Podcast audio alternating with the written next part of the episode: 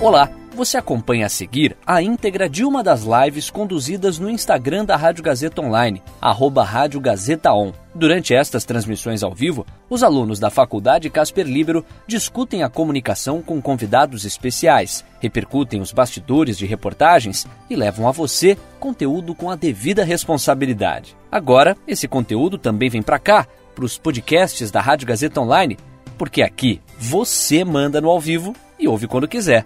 Boa live para você. Oi, gente. Então, é, a gente está começando mais uma live da produtora é, com, é, em parceria com a Rádio Gazeta Online. Vocês devem estar se perguntando quem sou eu. Meu nome é Bruno Otti, eu sou monitor da produtora experimental. É que, entre outros produtos, a gente produz o Edição Extra, que é uma revista eletrônica que passa na TV Gazeta, que tem foco em comunicação e vários outros temas muito interessantes. Então, se alguém quiser é, assistir, acompanhar, todo primeiro domingo do mês na TV Gazeta, às 11h30 da noite, e também a gente tem no YouTube da Faculdade Casper Libero. Então, se alguém tiver interessado, é muito legal, dá um apoio lá, é bem legal, a gente fala sobre várias coisas bem interessantes do universo da comunicação. E eu acho que é é isso. Então, se você quiser assistir, vai no, no YouTube da Faculdade Casper Libero. É, e hoje a gente vai continuar falando sobre os desafios que a comunicação está enfrentando durante a pandemia e também é, e para conversar com a gente a gente trouxe o Rodrigo Cândido que ele também está aqui. E, e eu já vou colocá-lo aqui. Cadê que ele é sócio-diretor executivo da Oribá Comunicação. E eu vou trazer ele aqui para a gente conversar um pouquinho mais, fazer uma transição. Bom, fiz o convite, então tá todo mundo se cuidando, todo mundo ficando em casa. Eu tô aqui no quintal de casa. Todo mundo. E aí? Oi, Rodrigo, tudo bem? Tudo bem, e você? Tudo certo. Tá me ouvindo bem? Consegue me ouvir? Eu, eu tô, e você tá conseguindo me ouvir bem também? Sim, sim. Ah, que bom. Então eu vou te apresentar. Você é sócio-diretor executivo da Oribá Comunicação, certo? E dentre outras coisas que a Oribá faz, é, faz planejamento de marketing, comunicação e conteúdo, marketing digital e promoções e eventos também, é isso? Exato. Tá certo. Exato. Ah, que bom. E tem alguma coisa que você gostaria de complementar? Ou... Não, não, vamos embora. Não? Tá. É, então, eu trouxe o Rodrigo aqui para a gente conversar um pouquinho sobre os desafios que, que as marcas estão enfrentando e o papel delas dentro da pandemia. É, porque é interessante que parece que, de repente, as pessoas é, esperam que todo mundo é, enfrente essa luta, né? Faça parte dessa luta. E, faz, e também as pessoas esperam que as marcas enfrentem. É, e eu queria já fazer a primeira pergunta, que como você é, acredita que nesse, apesar desse cenário é, caótico e dramático, é, como você acredita que as marcas podem se fortalecer, podem fortalecer os seus valores agora, nesse momento de pandemia? Legal. Eu acho assim, é, você falou no início que as pessoas elas cobram das marcas. Acho que, na verdade, elas querem que as marcas tenham a atuação correta da forma como eles sempre pregam. As marcas sempre falam hum. muito de estar próximo do seu público, de apoiar o público em tudo. Mas na hora que é necessário realmente, muitas marcas fogem. Hum. Então, acho que o que o público quer é coerência. É coerência na fala é, hum. é, e no ato. Porque falar é uma hum. coisa, agir é, é outra. Nesse momento, eu acho, de coronavírus, eu acho que as marcas elas elas podem sim se posicionar, mas eu acho que existe uma grande diferença entre a, a marca que tem uma causa e a partir dessa uhum. causa ela consegue um posicionamento claro com o seu público, apoiar ele de fato, é, na verdade, e as marcas que são oportunistas. E uhum. cada vez mais nós estamos atentos a isso, as marcas oportunistas. Aquelas que falam apenas para conseguir like, para conseguir é, atenção do público, mas na verdade é, não faz parte do DNA dela, né? E a gente tem vários casos de hum. marcas, tanto do lado positivo quanto do lado negativo. Né? Hum.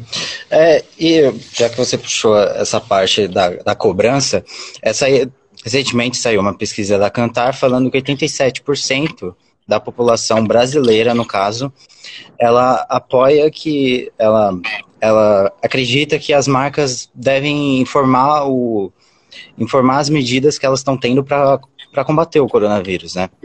É, você acredita de onde que surgiu essa cobrança das pessoas, dos consumidores sobre as marcas? Eu acho que as próprias marcas elas vêm trabalhando no, decorrer do tempo para se aproximar do seu público. Eu acho que as redes sociais elas chegaram para isso. Então a gente fala durante antes de coronavírus, a gente fala muito de como eu vou conhecer o meu público de fato e como o meu público vai conhecer a minha marca. Então a partir do momento hum. que eu crio esse elo, esse elo não pode ser quebrado numa pandemia. Eu tenho que aproveitar este momento para também me posicionar de forma a apoiar o meu público, porque ele vai ser impactado. Então, se eu sou uma marca que presta serviço, ele vai ser impactado de certa forma. Ele também quer entender como a minha marca pode ajudar a, a facilitar um pouco essa, essa, essa quarentena, ou como a minha marca pode apoiar de alguma forma. Então, eu acho que hum. é uma cobrança é, claro, tirando todos os excessos, faço que os excessos eles são, são, são ruins, mas eu acho que é uma cobrança real, assim, de, ok, eu estive com você durante todo o tempo, então eu estou consumindo seu uhum. produto, seu serviço. Agora, no momento que eu mais preciso, o que, que você pode fazer por mim também? E aí, uhum. e, e eu não estou falando nem de questão financeira, eu estou falando de posicionamento. Como que as marcas conseguem se posicionar? Tem marcas fazendo conteúdo e apoiando na forma de conteúdo porque infelizmente aí a internet também é terra de ninguém, a gente tem conteúdo de todos os lados. Quando você tem confiança numa marca, é muito melhor você entender os fatos por meio daquela marca, sem um viés, é, hum. para que você consiga fazer e formar a sua opinião. Acho que essa relação hum. das marcas e, e público é muito forte. Hum. É, e para quem está acompanhando a gente agora, a gente está falando sobre os desafios que as marcas é, estão enfrentando e o, principalmente o papel que elas devem tomar é, na pandemia. Então, se alguém quiser é, comentar, participar, mandar uma pergunta, fiquem à vontade que ao longo do, da live a gente vai estar tá respondendo. Então, fiquem à vontade para participar, tá, gente? É, e agora você você citou até as lives, né? que é uma medida, ah, as lives de entretenimento, no caso, que as pessoas estão, que é uma medida que as marcas estão tomando, né, para ajudar os, os consumidores e, e, cuidar também não só da saúde física, né, quanto a mental. E quais outras medidas que, que elas estão tomando que estão sendo eficazes? Eu acho assim, a gente tem, a gente pode, acho que então são, são são modelos diferentes. A gente tem as marcas hum. B2C, que ela tem uma aproximação maior com o público. Então, eu acho que as lives, os, é, toda a forma de relacionamento que ela tem com o seu público, via redes sociais ou não, é muito mais efetiva. Mas a gente tem muitos casos de marcas B2B também, que não estão na hum. mídia, mas que estão fazendo trabalhos muito bem feitos. Trabalhos muito focados, nichados no seu público, mas estão fazendo a diferença desde marcas que estão apoiando financeiramente, como marcas que estão gerando conteúdo, que estão fazendo a diferença. Acho que o principal é a gente entender que, a partir do coronavírus do Covid-19, a gente teve uma nova forma de entretenimento e de consumo. Então, exige das hum. pessoas um novo olhar. Com isso, muda a nossa frequência de consumo. A forma como eu consumia antes vai, é diferente hoje e vai ser diferente amanhã. E aí hum. a gente tem oportunidades é, e riscos tem, repente, segmentos que você tem um pouquinho mais de risco. Então, vamos, vamos pegar a cadeia de restaurantes. Eu não vou mais aos restaurantes, mas o delivery era algo que eu não utilizava eu passo a utilizar mais. Então, acho que tem oportunidades e riscos para todo mundo. É, eu acho que o, o, mais importante nesse, nesse momento é a gente entender quem é o nosso público e como que eu posso ajudar. Eu posso dar exemplos de, de duas marcas que estão fazendo trabalhos diferentes, é, muito nichados. Uma delas é uma marca que já trabalha na causa mobilidade. Então, ela durante anos trabalha a mobilidade, que é a marca TicketLog. Ela trabalha com gestão de frota. Ela não está na hum. mídia fazendo um estardalhaço, mas ela está fazendo ações muito focadas no seu público. ajudando o seu público de fato a entender onde tem oficina que pode trabalhar a necessidade dos veículos especiais, trabalhar o webinar específico para seus clientes, trazer, sei lá, é, produtos e serviços que antes eram cobrados de forma gratuita. Então, é um modelo de empresa. A gente tem, acho que, um cases muito legais são as instituições educacionais. Hum. Elas estão se reinventando também. Você, como aluno da Casper, você sabe disso. As faculdades estão se reinventando. Então, eu vou dar exemplos. Desde não só liberar conteúdo, o INSPER. O INSPER, ele libera, está liberando vários cursos para todo mundo, então eu estou esquecendo que é só para o meu aluno, eu estou abrindo para a comunidade como um todo, e aí faz hum. parte do DNA da empresa. Ao mesmo tempo, eles estão utilizando dentro de casa para desenvolver aquelas máscaras para os profissionais de UTI e vão doar, saiu hoje no valor econômico, inclusive, 22 mil máscaras que eles vão doar para hospitais agora nos próximos uhum. dois meses, para os profissionais de UTI que precisam de, de, de máscaras é, mais elaboradas e mais técnicas. É, e ao mesmo tempo, aí quando, quando eu falo lá atrás, quando eu falei lá atrás, que as marcas que têm o próprio DNA, eu acho que é muito mais fácil ela criar esse vínculo. Você vê, por exemplo, uma atitude que não é do INSPER, mas é dos professores e dos alunos fazendo um trabalho com a comunidade, de tentar unir hum. a, os agricultores que estão plantando e não tem mais saída para esses, esses produtos. Então, para não estragar, os alunos professores criaram um elo onde eles juntam a cadeia, eles com as, as favelas, por exemplo, as comunidades. Então, assim, aí você vê como faz diferença quando uma marca tem no seu DNA uma causa, que é uma causa de ajudar. Fica muito mais fácil. Talvez as pessoas critiquem menos, porque elas entendem que aquilo é real, é verdadeiro. E aí hum. deixa de ser oportunista, porque você faz isso sempre. Isso já faz parte do seu DNA, está tá lá no seu sangue isso. Acho que é isso que, a, que o público quer ver. As marcas falando a verdade. Porque senão hum. fica muito bonito, né? Eu vou lá e faço, falo que sou bonitão e fica por isso mesmo. Não, espera lá, eu tenho, eu tenho um vínculo, eu tenho um vínculo com a minha marca. Hum. É, você acabou se é, você acabou citando essa parte da, de como é, que está no DNA da marca, né? Então, como que, mesmo estando no DNA, como que ela pode é, chegar no, no equilíbrio?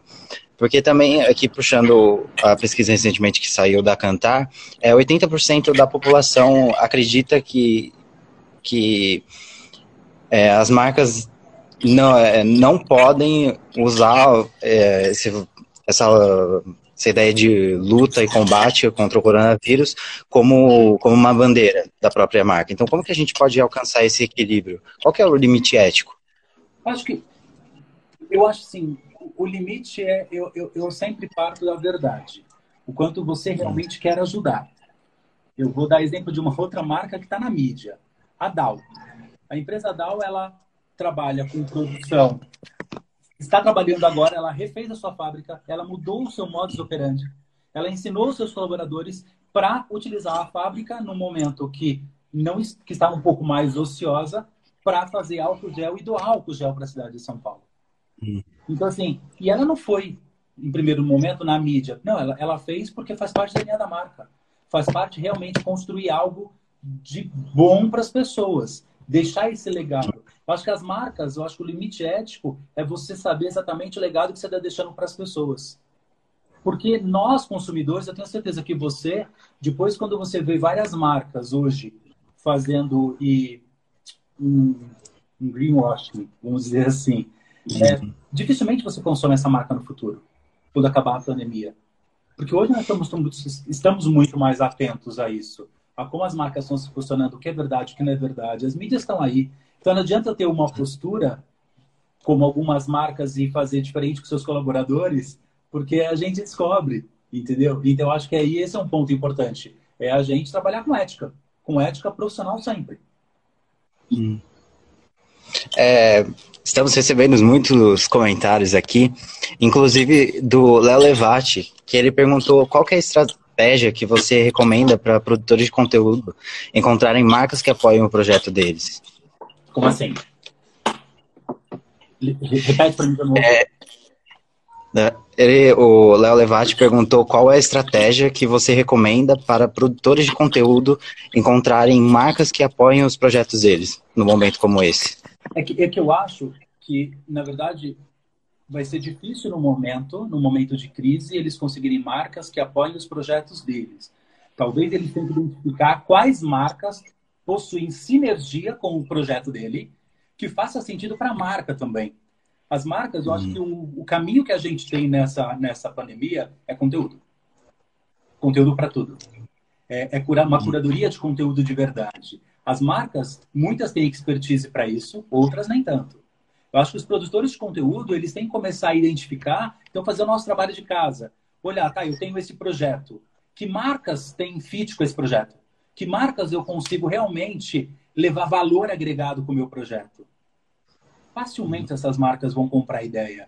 Porque talvez seja aquilo que elas também queriam e não tinha tempo, porque eles estão resolvendo outros problemas internos. Então, eu acho que uhum. para ele é fazer um mapeamento de quais as marcas, de quais as empresas. E vamos esquecer, gente, porque às vezes a gente só foca nas marcas B2C, que são as grandes marcas, né? Mas existem muitos pequenos e médios empresários que, que precisam de conteúdo para fidelizar o uhum.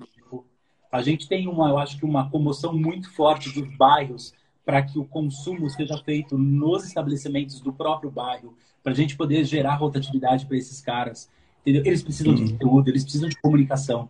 Então, assim, às vezes a gente está apontando para um lado, para uma marca grande, e esquecendo que a gente tem uma marca grande e um milhão de marcas pequenas querendo conteúdo. E às vezes ele consegue uhum. muito mais fácil três ou quatro empresas para distribuir um conteúdo com segmentos diferentes sei lá, vamos sei lá, ele está indo para a cultura e ele consegue marcas que também apoiem cultura ou que tenha na sua essência a cultura. Então, eu acho que eu iria por esse caminho. Uhum. É, puxando um pouquinho, já que a gente está falando de conteúdo, é, como a gente já acabou, a gente já falou algumas vezes, as marcas estão encontrando várias maneiras de ajudar é, a população de várias maneiras diferentes, seja com uma com auxílio financeiro, alguma bolsa, seja com, com é, doação de alimentos.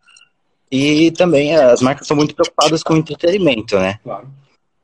É, você acha que, que esse formato de live veio para ficar ou é algo momentâneo? Eu, eu acho, não só live, eu acho que tudo que a gente está sendo, entre aspas, obrigado a antecipar agora, algo que já está hum. vindo naturalmente para algumas marcas. Então, trabalho home office, comunicação via live. Então, acho que alguns modelos que a gente foi obrigado agora a, a, a, a trazer mais rápido para o nosso dia a dia, eu acho que dificilmente eles saem. Eles continuam hum. num outro formato, claro. Quando acabar a pandemia e a nossa vida voltar ao normal, os formatos eles podem mudar. Mas eu acho que eles vieram para ficar porque eles agilizam, hum. eles facilitam. É, o trabalho home office é um caso. Muitas marcas não conseguiam trabalhar remotamente e hoje elas estão vendo que a produtividade, inclusive, aumenta. Claro, você perde hum. contato do dia a dia, mas quando acabar a pandemia, a gente pode encontrar outras formas de ter contato. Assim como uma hum. live, por exemplo. Então, você falou comigo, a gente está aqui conversando, vamos conversar por um período, eu na minha casa, você na sua casa, na hum. faculdade, não sei. É... Na minha casa, no momento. Então você na sua casa e a gente está levando conteúdo para mais pessoas que também estão nas casas deles. Então eu acho que esse modelo ele veio para ficar. O que a gente vai ter é que se reinventar. Porque se der uma hora, hum. também você fica cansativo. Então a gente vai ter que se reinventar dentro desse próprio modelo. Hum. Nós estamos com muitas perguntas, tem muita gente envolvida com o tema e recebemos mais uma da Leila Ferraz. Falando em ética, como fica a relação da divulgação entre marcas e pessoas no caso de atrelar aos influenciadores e arriscar a reputação e o trabalho feito previamente? Qual é o futuro disso para você? Acho que ela está entrando um pouquinho até com um caso que teve recentemente, né? Sim. Sobre a Gabriela Pugliese. Eu acho que aí então... um ponto importante, assim, eu sempre fui muito cético quanto a influenciadores, por mais que eu considere super relevante mas eu acho que você tem que ter um, um trabalho muito bem feito para que a sua estratégia de marca não, não dê um tiro errado é, com o influenciador. Porque a gente não pode esquecer, influenciadores são pessoas. E são pessoas que eles não estão vivendo a sua marca. Então a gente tem que criar um elo muito forte e saber os limites. Até onde ele vai apoiar a sua estratégia. Eu não posso basear 100% da minha estratégia no influenciador. O influenciador é mais um canal de comunicação. Então, acho que aí é um ponto importante. Ele é mais um canal de comunicação. Até porque, como aconteceu com a, com a Pugliese agora recente, uma estratégia, uma decisão pessoal dela acabou impactando marcas que tiveram que se posicionar nesse momento, impactando a perda de vários seguidores é, e perda de contratos. Então, hum. eu acho que aí é um ponto importante. Que, que também eu acho que os influenciadores também vão ter que se reinventar, porque eles estavam num momento em, em alta, onde todas as marcas estavam indo atrás. Só que agora está diferente, porque as marcas estão encontrando outras formas também de falar com o seu público, não necessariamente via influenciador. E aí, mais ainda, como o influenciador realmente ele vai trabalhar em prol da sua causa. Ele vai conseguir realmente não simplesmente receber para postar, fazer um post, como ele vai se envolver no seu projeto de fato. Acho que é isso que uhum. um pouco. O envolvimento. E a gente tem vários uhum. casos incríveis de envolvimento mesmo. É, eu acho que aí é um caminho importante. Uhum. É, já que a gente está conversando sobre isso, eu queria saber se sua, você tem uma opinião também muito parecida no caso de celebridades. Tá. Ainda mais no ponto em que recentemente também saiu um artigo na New York, uma matéria no New York Times que fala que cita um pouquinho esse descolamento que uh, as celebridades estão tendo também com a realidade, em que elas estão lá nas suas casas gigantescas, com comida, é, segurança e principalmente saúde, e tá todo mundo vendo essas pessoas, e todo mundo que tá vendo tá na tua casa, passando por dificuldades. Você acredita que também eles estão um pouquinho nesse, nesse lado também? É que assim, eu acho que aí é um problema, acho, social e um problema maior hum. é, de divisão de renda do nosso país e do mundo inteiro, que infelizmente nós não vamos conseguir resolver a, a curto, médio e longo prazo. É onde hum. poucos têm muito e muitos têm pouco, infelizmente. É, eu acho que o que mais me pega é porque eu acho que uma celebridade, seja uma celebridade, seja um influenciador, não importa, ele tem que entender que ele tem um dever social muito maior do que a profissão dele. Hum. E às vezes eles esquecem isso. Então, assim, num momento como este, uma pugliese, onde está todo mundo, tem gente passando fome, tem gente tentando brigar para ir receber os 600 reais, e ela fazer uma festa na casa dela com amigos no momento de pandemia, é, eu acho que é muito ruim, não só para a imagem profissional, mas para a imagem como pessoa. E parece que você não hum. olha ao seu redor o que está acontecendo no seu redor. Parece que está vivendo o seu mundo só. É, e aqui eu não estou, de forma alguma, criticando o que ela fez, porque é decisão dela. Mas eu acho que é hum. o que a gente tem que ter. Celebridades idem. As celebridades têm que entender que tudo que elas fazem ela pode ser é, utilizado e feito por várias outras pessoas. Eu vou dar um exemplo. Uhum. Está acontecendo nos Estados Unidos que o presidente Trump falou do desinfetante que as pessoas deveriam tomar e muita gente está indo para o hospital. Porque tem pessoas que uhum. seguem a risca o que eles falam. Então existe, eu acho, uma preocupação social maior do que a carreira deles. Então, assim, ok, uhum. estou na minha casa gigante. É, nesse momento, será que eu vou ficar falando disso? Ou eu vou tentar aproveitar e usar a minha popularidade para ajudar o outro no momento diferente deles. Vou dar um exemplo. Hum. Se você olhar todas as lives, todos os que os artistas estão fazendo, semana, essa semana um dos maiores comentários que teve foi a live da Ivete. Porque, Sim. tudo bem, pode ser marqueteira também. Mas ela foi gente como a gente. Enquanto outros estavam preocupados com uma baita estrutura, então você fala, mas pandemia e você está levando 200 profissionais para sua casa para poder fazer perfeito um show. Ela não, ela fez hum. um karaokê na casa dela. Entendeu? Então se aproxima do público, né? E aí as pessoas começam a entender e falam, nossa, mas é, é gente como a gente mesmo. Então acho que a celebridade ela tem que entender esse, esse problema. que, que é um problema uhum. né? Onde a, a divisão é assim, né? É absurda.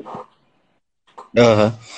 É, e também é, eu queria muito saber o que você acha, porque assim é, a gente, as marcas e as empresas e todo mundo no geral está tendo que se reinventar nesse momento. E a internet está sendo, sendo a salvação de muitas delas, Sim. principalmente o e-commerce. Né? Você acha que, que vai ter um impacto muito forte para frente? Você acha que, que muitas empresas vão perceber que talvez seja melhor só fazer desse jeito? O que você acha que vai acontecer? Eu acho que nós, vou, vou colocar para carregar aqui, tá? Eu acho que nós vamos hum, não, é, nos, nos reposicionar. Eu acho que o e-commerce também já estava numa crescente, já tinha empresas migrando para o e-commerce, porque é muito mais barato, sai mais barato para todo mundo. É, hum. E eu acho que essa pandemia ela veio para talvez antecipar alguns movimentos que viriam lá na frente e que a gente simplesmente teve que pegar o nosso planejamento, o nosso cronograma e trazer um pouquinho para o dia de hoje.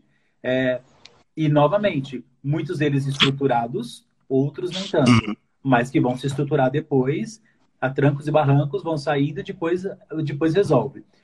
É, ao, da mesma forma, eu acho que nós, como comunicadores, vamos encontrar também outras mídias. Quer ver? Vou dar um uhum. exemplo que saiu na própria pesquisa do Cantar, videogames.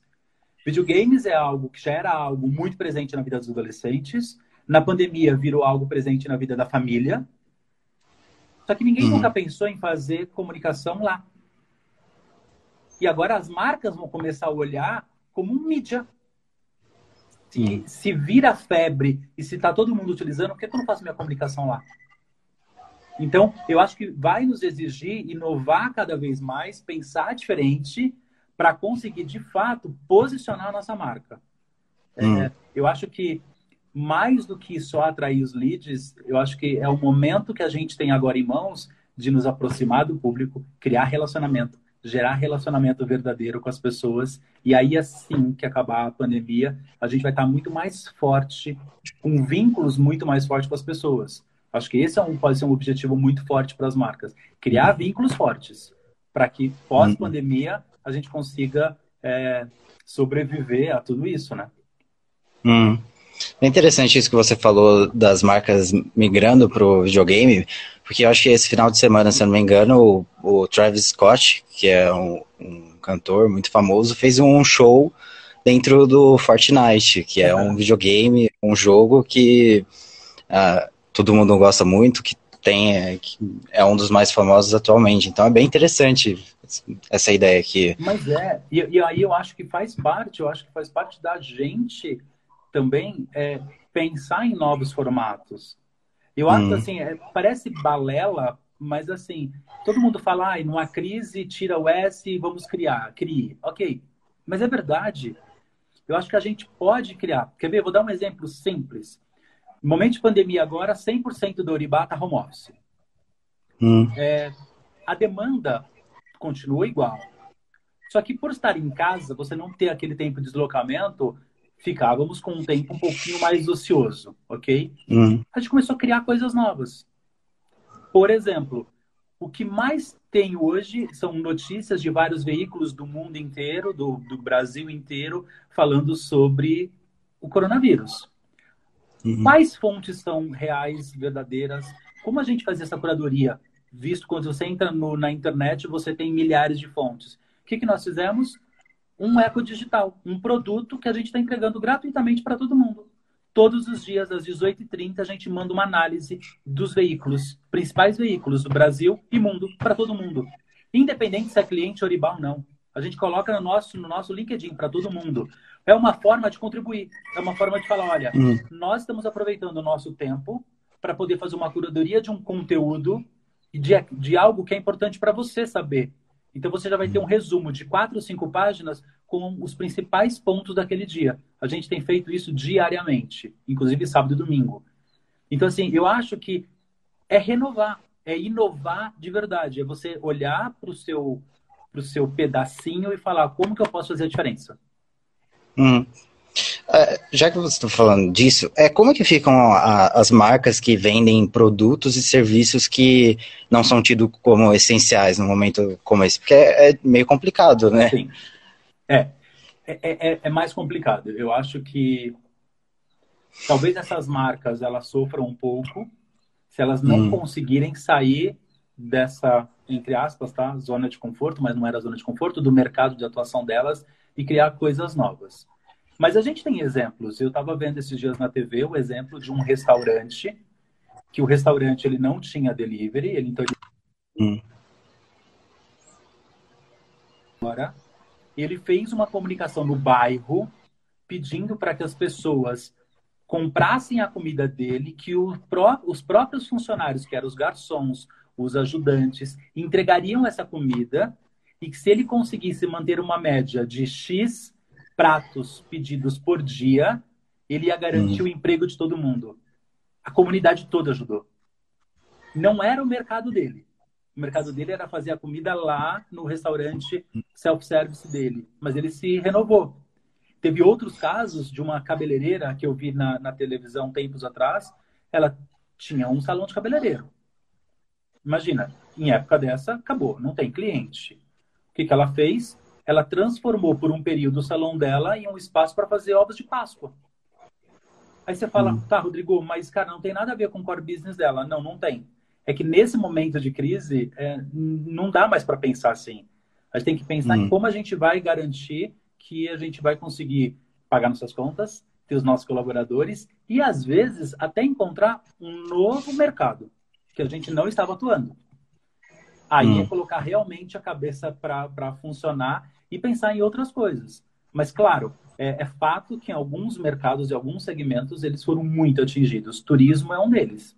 É difícil hum. você entrar é, e fazer algo diferente num mercado que foi muito impactado. Mas, assim, uhum. que espero de verdade que essas empresas consigam é, segurar esse período para retomar mais fortes lá na frente, né? Porque eu acho que quando a gente uhum. retomar, a, eu acho que a economia também ela vem um pouco mais forte, que as pessoas estão muito paradas, elas vão querer fazer e acontecer, né? Porque querendo ou não, a gente está quase dois meses aí em casa, né? Sim. É, e como assim, a gente tem muitas marcas se posicionando a favor das recomendações da Organização Mundial da Saúde, uh, se posicionando a favor das recomendações da Organização Mundial da Saúde e a gente e combatendo, ajudando as pessoas, Sim. mas como que, como que fica essas marcas que estão se posicionando contra? É, eu acho que aí é um, eu acho que são decisões estratégicas. Aqui eu não, hum. eu não vou falar se é certo ou errado, é, porque eu acho que depende da estratégia de cada marca. É, Sim. Mas são decisões estratégicas arriscadas. É, hum. Porque se o mundo inteiro está indo para um lado, é, será que só você está certo? E aí hum. tem um ponto muito importante que é a preocupação com o time. Então, marcas aqui, por exemplo, que falam, olha, ok, eu estou tentando ajudar todos os meus clientes, mas meus colaboradores continuam trabalhando todos aqui. Aí você fala, hum, e aí? Então, seu colaborador, ele deveria ser o seu primeiro cliente, a você se preocupar de fato. Então, eu acho que é, é, é difícil eu, eu, criticar a decisão deles, mas eu acho muito arriscado no momento desse você ir tentar contra a maré de algo que é fato. Que é fato. Hum. É só a gente ler e, e, assistir os noticiários com a quantidade de, de, de, mortes, a quantidade, aquela cena absurda de quantos túmulos eles abriram é, aqui em São Paulo, é, que é muito difícil. Então, eu acho que eu, eu, eu acho só um arriscado. Eu acho que a, a marca ela tem que ter realmente muito muita verdade para ir contra algo que é mundial. Hum.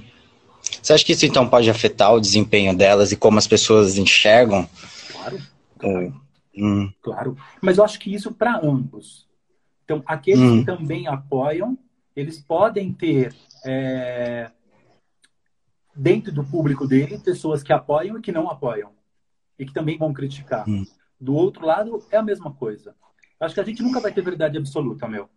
A gente vai ter, hum. a gente tem dentro da população aqueles que apoiam, aqueles que não apoiam o, o confinamento. E a gente vai ter marcas que apoiam e não apoiam. Então, assim, em hum. ambos os casos, a gente, as marcas vão ser criticadas por uma parcela. Basta a gente conhecer nosso público e tomar as nossas decisões com base naquilo que na nossa crença, com base nos nossos valores. É, eu acho que fica hum. um pouquinho mais fácil para você justificar a sua decisão lá na frente. Porque tem marcas, a gente viu casos de marcas que estavam apoiando é, um determinado governo contra o que o mundo está falando e que as pessoas começaram a fazer boicotes. Isso não vem de hoje. A gente vê de hum. outros casos de marcas que tinham trabalho escravo que também sofreram boicote. Então, assim, eu acho que a gente tem que tomar muito cuidado com as nossas decisões, como a gente direciona a estratégia da nossa marca, porque isso tem um impacto na cadeia toda, né? Não é só no seu hum. negócio. É no seu negócio, é na vida de milhares de pessoas que trabalham com você, é na vida de vários fornecedores que trabalham com você. Então, assim, não dá para olhar num momento desse só para o seu umbigo. Você tem que ser um hum. pouquinho, tem, um, tem que ter um olhar mais estratégico, um olhar mais amplo, né? Uh, é, ainda um pouquinho nessa área, é, o portal Meio Mensagem, isso no dia 25 do 3, é, lançou uma pesquisa que eles fizeram sobre as marcas que estavam sendo lembradas pelos consumidores na, no combate ao coronavírus. Tá. É, é, e aí no dia 7, no dia 7 de, de abril, se eu não me engano, tem quase, é isso, é, essa mesma marca, uma das marcas Sim. que estavam sendo mais lembradas, que no caso é a eFood, essa mesma marca, ela acabou derrubando uma liminar que, que, que não precisa pagar é, nenhum é, nenhuma indenização uhum. para os funcionários, para os entregadores que, que estão que foram diagnosticados com coronavírus. É, como que você enxerga essa contradição? Porque ao mesmo tempo que, que as pessoas lembram dessa marca e, e, e as pessoas apoiam, ela acaba deixando de lado os, os funcionários, entre aspas, porque legalmente elas não dizem que são funcionários, mas são usuários do, do aplicativo. Então, aí eu acho assim, é, é aquilo que eu falei de você ter uma estratégia, você ter uma causa e você trabalhar com verdade é, em hum. todas as frentes. Não dá para você olhar só um stakeholder da sua cadeia. Você olhar o seu cliente porque achar que ele que paga. Não é assim. Você tem que olhar todos os hum. stakeholders, sim. Você tem que olhar todos os públicos que envolvem a sua marca para que você tenha uma atitude coerente com todos. É, é difícil falar do iFood porque, como você mesmo disse, é uma marca que tem feito muitas ações interessantes, só que de uma outra forma também tem uma atuação que um, a, a, gente fica meio contra, porque ela está deixando o principal elo entre o cliente e a marca dela fora. E ela não está olhando para esse cara. Eu, eu prefiro achar que o público ele vai se posicionar. Hum. Na medida que, que os dias forem passando, eu acho que a gente, como consumidor, tem que ficar atento a esses fatos para a gente tomar as nossas decisões. A decisão está na mão do consumidor. O consumidor ele deixa de consumir ou ele consome mais uma marca conforme a crença, conforme aquilo que ele acredita. Uhum. Eu, eu deixaria para o consumidor tomar essa decisão lá na frente. Mas eu, eu, Rodrigo, particularmente, eu acho é, estranho ter uma posição tão diferente quanto esta. É o que eu te falei lá no início de hum. as marcas que trabalham numa causa que tem valores e que é, para elas é tão natural. Falar, ok, coronavírus é difícil, é complicado, mas já faz parte do meu DNA. Então, eu, eu já trabalho mobilidade, eu vou trabalhar mobilidade. Eu já trabalho com sustentabilidade, eu vou trabalhar sustentabilidade. Eu vou aproveitar dentro da minha cadeia e vou continuar o meu discurso como eu sempre fiz. Talvez um pouco mais enfático agora, pela, pela, pela urgência, pela necessidade, mas eu vou continuar com o meu discurso. E tem as marcas hum. que são hum. um pouco mais oportunistas, que elas vão ser mais marqueteiras, só que lá no DNA delas, ela não pensa tanto assim. E, só que a gente está hum. vendo, né? Infelizmente, a gente está vendo. Hum. É, a gente está vivendo num momento de muita reflexão por, por tudo que está acontecendo, e eu acho que não é nada mais normal que, que as marcas parem um pouquinho para pensar nelas mesmas, assim, chegarem dentro de si para entender qual a importância delas na, na sociedade. Exato. É, qual que, qual que é a maior, maior lição que elas podem tirar disso tudo? O que, que você acha que pode eu, ser? Eu acho que uma lição que eu acho que as marcas têm que utilizar e, e pensar agora é que eu acho que grandes das. Eu posso. Meu, é um chute, tá? Mas eu acho que mais de 80% das marcas hoje elas não tinham um plano de crise para um momento como este.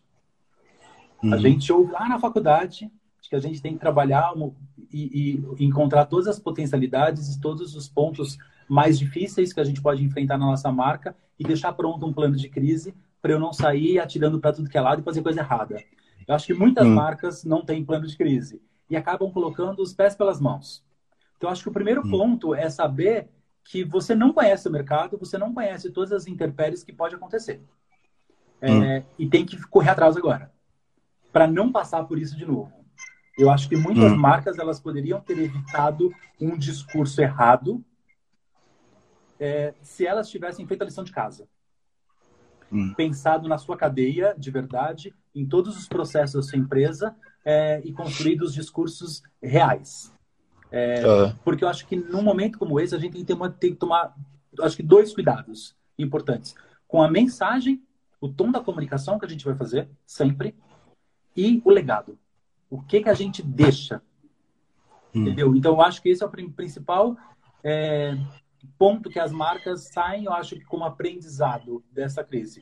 O segundo é a inovação. O hum. mundo não vai ser mais o mesmo. A agência não vai ser mais a mesma. A gente já está pensando em como se renovar dentro do Uribá. Não seremos mais os mesmos. A forma, os eventos que a gente fazia não serão iguais. Entendeu? Hum. Então, acho que tudo isso é, é, é ponto para a gente colocar no papel e começar a repensar o modelo porque hum. não vai ser igual para ninguém. Os restaurantes não serão iguais, é, os serviços também não serão os mesmos. É, então, eu acho que aí é o momento de inovação e olhar para dentro da empresa e ver as suas fraquezas de verdade. Uhum. É, aqui a gente recebeu uma pergunta aqui no chat e eu também fiquei um pouquinho curioso. É, a Leila Ferraz perguntou: na sua opinião, o que vai ser da relação marca-consumidor pós-pandemia? É, e aproveitando, o que você vê para o mercado da comunicação daqui para frente? Eu acho que a relação marca-consumidor ela, vai, ela pode ser fortalecida se a gente conseguir, neste momento, criar esse elo hum. entre nós e o consumidor criando esse elo, eu acho que a gente trabalha, vai trabalhar muito melhor a nossa imagem e reputação. É engraçado porque na medida do tempo, é, e principalmente eu acho com a vinda do Marcos, esqueceram de falar de institucional, de reforçar a sua imagem, a sua reputação, é, e trabalhar só lead, lead, geração de negócio. Então, comunicação virou negócio. E agora, no momento de pandemia, a gente viu que não é só isso. Comunicação não pode se resumir a só fazer negócio. Ela também tem que trabalhar uma causa, ela tem que trabalhar no institucional da marca, ela tem que trabalhar relacionamento, porque é isso que vai fazer a geração de negócio lá na frente. Então, acho que essa uhum. relação marca e consumidor, ela vai passar por aí. No vínculo que eu tenho com o meu público, o como eu estou apoiando ele nesse momento, o como o meu discurso é verdadeiro e o como a gente vai construir uma relação duradoura. Essa é a primeira resposta. A segunda é, e aproveitando, o que você vê para o mercado da comunicação daqui para frente? Eu acho que o mercado vai ser diferente. Vai ser completamente diferente que é hoje. Se você me perguntar como, não sei ainda. Mas não vai ser a mesma coisa. Hum. É porque a faculdade vai formar diferente vocês. Hum. Muitas matérias vão virar EAD. Então, o mindset de vocês vai ser completamente diferente chega no mercado pessoas com um olhar diferente. Impossível ser a mesma coisa que a gente trabalha hoje. O mercado já estava em constante evolução. A gente já fala isso há muitos hum. anos. O mercado está mudando, mudando muito. É, a internet chegou, o marketing digital chegou, a cada dia é uma coisa nova, é um jeito novo. E aí, quando você acha que você está fazendo tudo no Instagram, chega TikTok, chega um monte de coisa, e você fala, cara, é todo dia uma coisa nova. E agora vai ser todo dia uma coisa nova, uma nova mídia, uma nova forma de pensar para um novo público. Eu acho que é o mais uhum. difícil. Porque eu acho que as marcas estavam muito confortáveis, tipo assim, eu conheço meu público. Eu tenho meu público na minha mão. Não, não tem. Agora é tudo diferente. E aí, sendo diferente, a gente vai ter que se reposicionar. Reposicionar até na forma de entregar o nosso produto, o nosso serviço. Não dá mais para entregar. Talvez, eu, o ano passado, a gente fez, sei lá, 20 eventos. Talvez neste ano os eventos aconteçam de formas diferentes. Aconteça por formas de seminários, de live, é, modelos diferentes. É engraçado porque há, eu acho que há três anos nós fizemos uma convenção de vendas para um cliente é, e onde a gente fez via cinema, via transmissão simultânea, é, para não trazer todo mundo do Brasil para um lugar único. Hoje combinaria perfeito com o momento de coronavírus, porque é. as pessoas não podem ficar, não podem viajar. Talvez modelos como este, mais disruptivos, a gente pensou há três anos, hoje caberia 100%. E talvez daqui para frente mais ainda, porque a gente vai ter que começar a repensar a forma de fazer evento.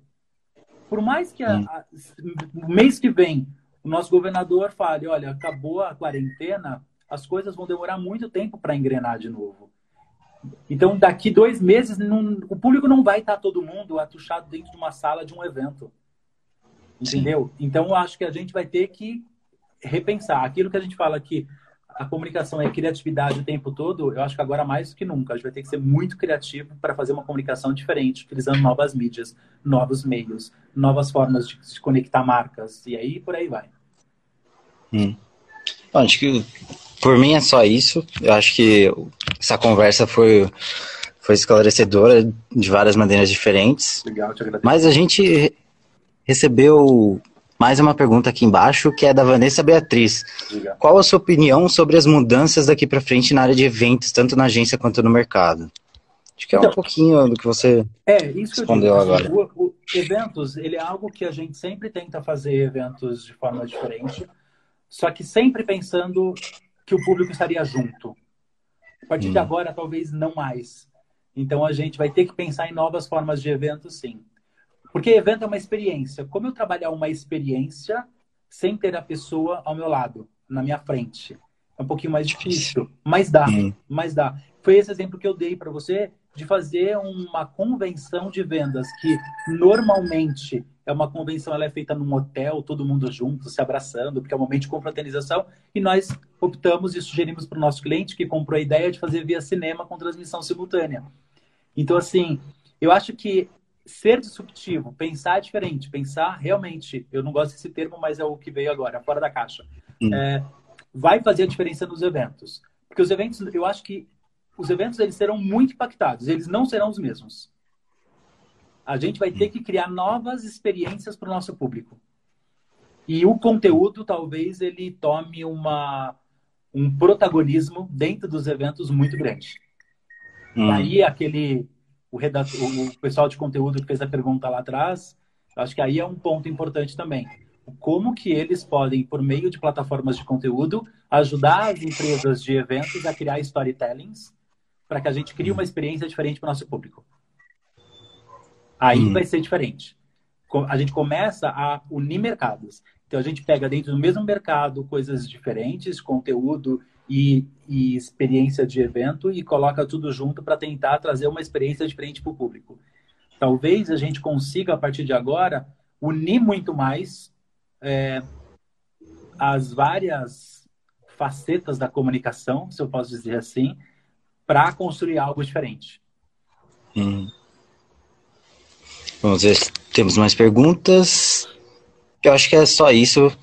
Então, te agradeço. Acho que vamos, vamos encerrando por aqui. Eu queria muito agradecer a sua presença virtual aqui. Te agradeço. Foi muito legal esse papo.